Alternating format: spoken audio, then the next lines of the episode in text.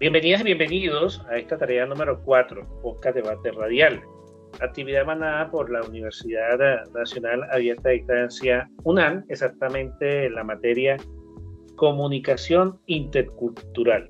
Hoy quiero darle la bienvenida a mis compañeros quienes estarán debatiendo lo que es esta gran temática y una de las temáticas más importantes de nuestra comunicación intercultural. Quiero darles la bienvenida a todos, muchachos. Buenas noches. Buenas, noches. Buenas noches. buenas noches. Eh, quiero darle la bienvenida a Laura, quien va a ser eh, una de las líderes que va a estar con nosotros acompañándonos en este debate radial y donde vamos a tomar lo que es este tema tan importante, Laura, lo que es la parte de la comunicación intercultural. Bienvenida, Laura. Hola Luis, hola compañeros. Espero que todos se encuentren súper bien esta noche y quiero empezar el tema eh, partiendo de una pregunta.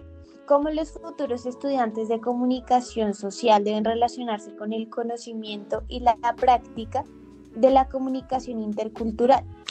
Respondiendo la misma pregunta, puedo anotar que eh, Montoya, uno, uno uno de los escritores de las lecturas, él menciona que la comunicación intercultural debe significar oportunidades para acercarnos desde nuestros propios espacios a demandas sugeridas y propias de la comunidad y la sociedad en su conjunto. Él dice que es un esfuerzo por lograr que quien recibe información pueda aportar desde su condición de sujeto y no objeto receptor. Eh, yo creo que es muy importante. Eh, yo Angie. Ok, gracias, gracias. Buenas noches compañeros, ¿cómo están? Eh, yo para empezar a hablar de la interculturalidad como tal, pues lo tomaría desde tres puntos de vista o perspectivas diferentes. La primera es la racional, que es como la que hace referencia a la, al contacto que tengo con otras culturas. Entonces es como yo me relaciono con el resto de la gente, cómo aprendo, cómo hay igualdad de condiciones y cómo conversamos y conocemos de estas culturas. La otra parte es la funcional, que es en donde se empieza a ver la cultura y la interculturalidad desde la estructura, desde la, desde la jerarquía, desde lo que es la invasión, de lo que es el orden. Y la crítica, que es en donde se empieza a ver el individuo como tal en diferentes aspectos de cultura. Entonces yo individualmente cómo, cómo me relaciono con las demás culturas, cómo aporto y cómo eso a mí me ayuda. Oye, es muy, muy importante este tema, Angie y, y Laura, estamos aquí en sintonía de lo que es esta parte de la comunicación intercultural y cómo juega este papel tan importante en la comunicación y en pleno siglo XXI.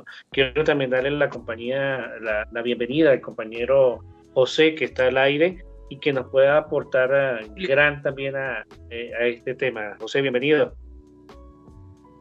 Eh, hola Luis, bueno, sí, mira, entonces pues frente a los planteamientos que mencionaron anteriormente nuestras compañeras, eh, mi pregunta es, ¿cómo los nuevos aspirantes de la carrera de comunicación social pueden observar la inclusión de las TIC y los procesos radiales dentro de la interculturalidad? Cabe resaltar que Freijero en 2006, en las lecturas que se emitió directamente en esta investigación, menciona que la comunicación es un conjunto de técnicas de difusión en los mensajes.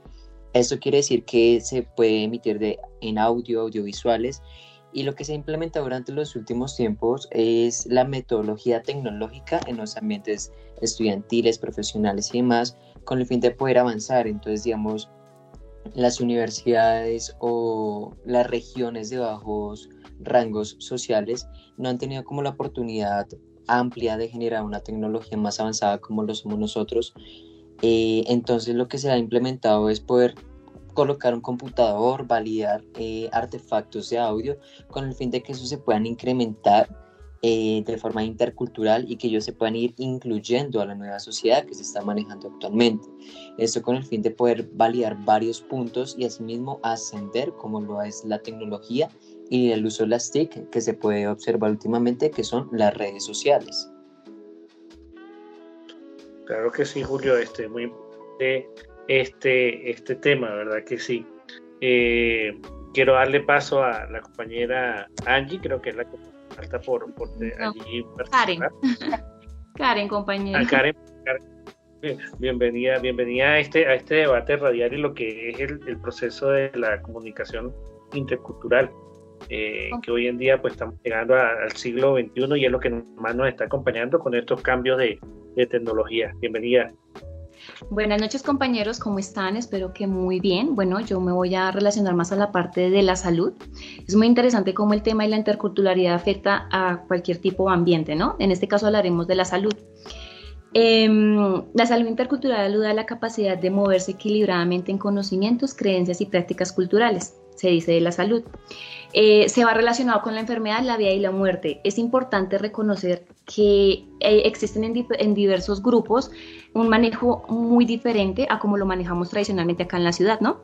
Eh, no se cree en la medicina tradicional, sino va más a lo convencional, espiritual. Entonces es como relacionarnos y que haya un enfoque de equilibrio entre la medicina tradicional y la medicina convencional que hemos visto actualmente los procesos de la comunicación intercultural entre personas o grupos eh, con identidades de culturas específicas diferentes, donde se permiten que las ideas y acciones de una persona o grupo cultural estén por encima del otro. Se habla de la segunda lectura que nos eh, sugirió el tutor, que habla un poco pues como es de la interculturalidad y lo quiero relacionar aquí con una parte pues de la salud un desafío para la educación superior frente al contexto de la diversidad cultural. Es importante implementarlo y que no pase por alto porque la interculturalidad debe relacionarse también desde la parte personal y desde la parte general.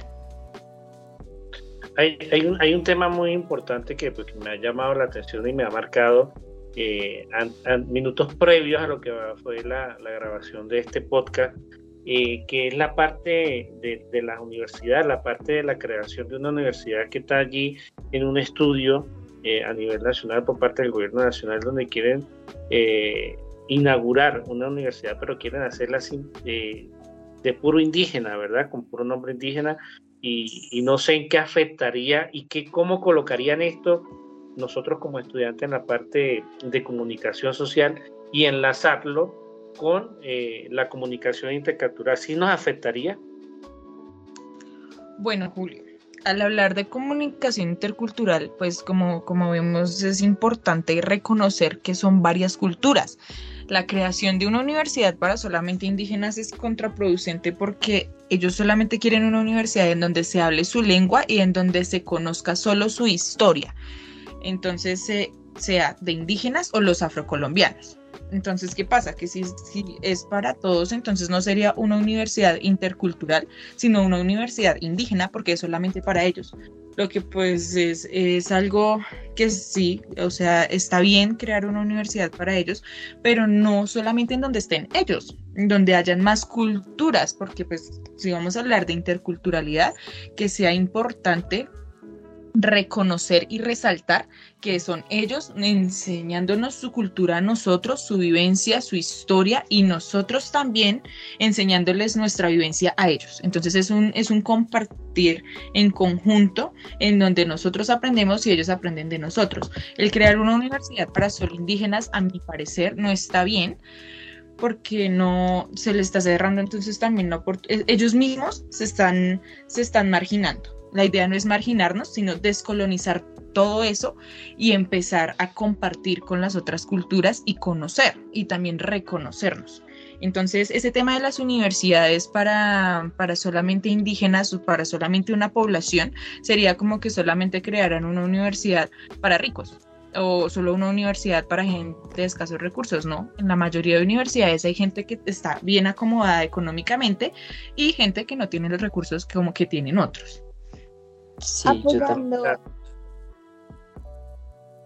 eh, bueno, apoyando lo que dice, apoyando lo que dice Angie, estoy totalmente de acuerdo porque algo a resaltar es que la competencia intercultural eh, requiere de la habilidad también para relacionarse efectiva y apropiadamente en una variedad de contextos. Entonces, si se abre una universidad solo para eh, personas indígenas, pues ellos no se estarían relacionando efectivamente ni apropiadamente en otros contextos, sino solo en el propio. Entonces no habría una interculturalidad. Sí, y la idea es generar una inclusión entre todos, como lo mencionaba nuestra compañera, eh, es bueno aprender de todo un poco, de las culturas, de sus vivencias, mm, digamos, como lo estamos eh, dialogando, los avances tecnológicos que digamos tú no sepas, pero yo sí sé, el poder colaborar es una ayuda inmensa para ambos.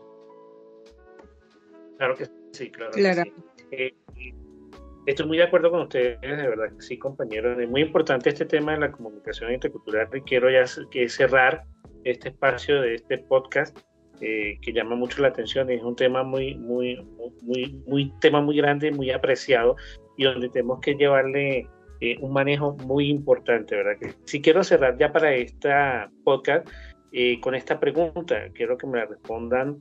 Eh, ¿Creen ustedes que la comunicación intercultural juega un papel fundamental y estratégico en el diálogo?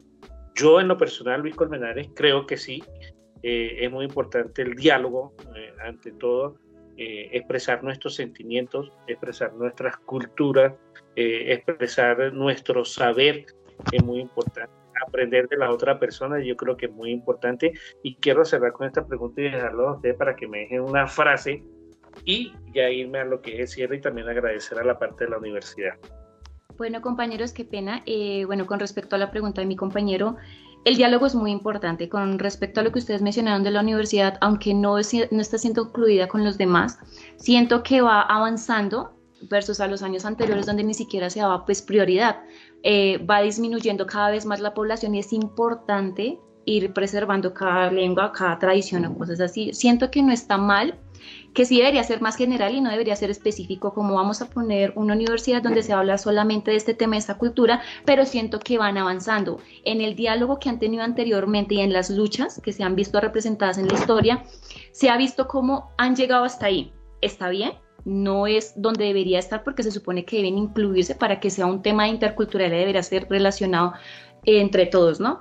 Pero siento que va avanzando y que debería ir más allá como dicen mis compañeros, no debería ser solo una universidad específicamente, pero no está tan mal, no está tan mal y, debemos ver el punto positivo porque la lucha que ha venido durante muchos años. Entonces sí es importante el diálogo y sí es importante entender el por qué, no ver una parte como de estancado, sino vamos a ir avanzando y ellos han, eh, han hecho pasos pequeños, pero han sido un gran avance si lo vemos desde esta manera.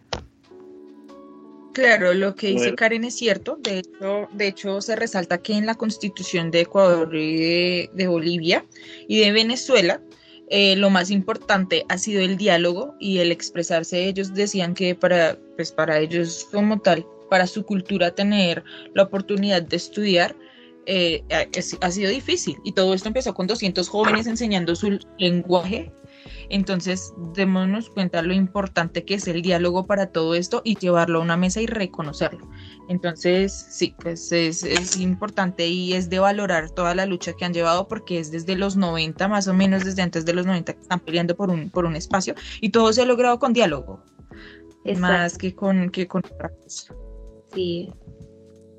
Bueno, compañeros, yo quiero eh, agradecerle eh, a todos esta participación en esta actividad de podcast, un debate radial muy importante, con un tema muy importante de lo que es la comunicación intercultural y donde quiero extraer las siguientes palabras eh, de, de, este, de estos 15 minutos que tenemos para llevar este eh, debate radial y lo que es la comunicación. un paso a, la parte étnica, a la parte cultural, a la parte de la diversidad cultural y la étnica, verdad que es muy importante. Quiero agradecerles a todos. También quiero agradecerle al profesor Pablo Emilio, Emilio Cabra, quien es el, el, tutor de esta actividad. Tiene, eh, agradecerle a la Universidad Nacional de esta distancia, ¿no? que nos da esta oportunidad de, de formación como futuros comunicadores eh, sociales. A Angie Paola, eh, agradecerle por su participación, también a Laura Vanessa, a Karen Mari Saavedra, eh, y también al compañero Julio Alberto Arevalo, quien les habló, Luis Enrique Colmenares, y quien les estará acompañando en el próximo podcast de esta materia que es la comunicación intercultural. Muchísimas gracias. Nos vemos en el próximo capítulo. Gracias Luis, chao. Gracias compañeros. Gracias a todos, hasta luego compañeros.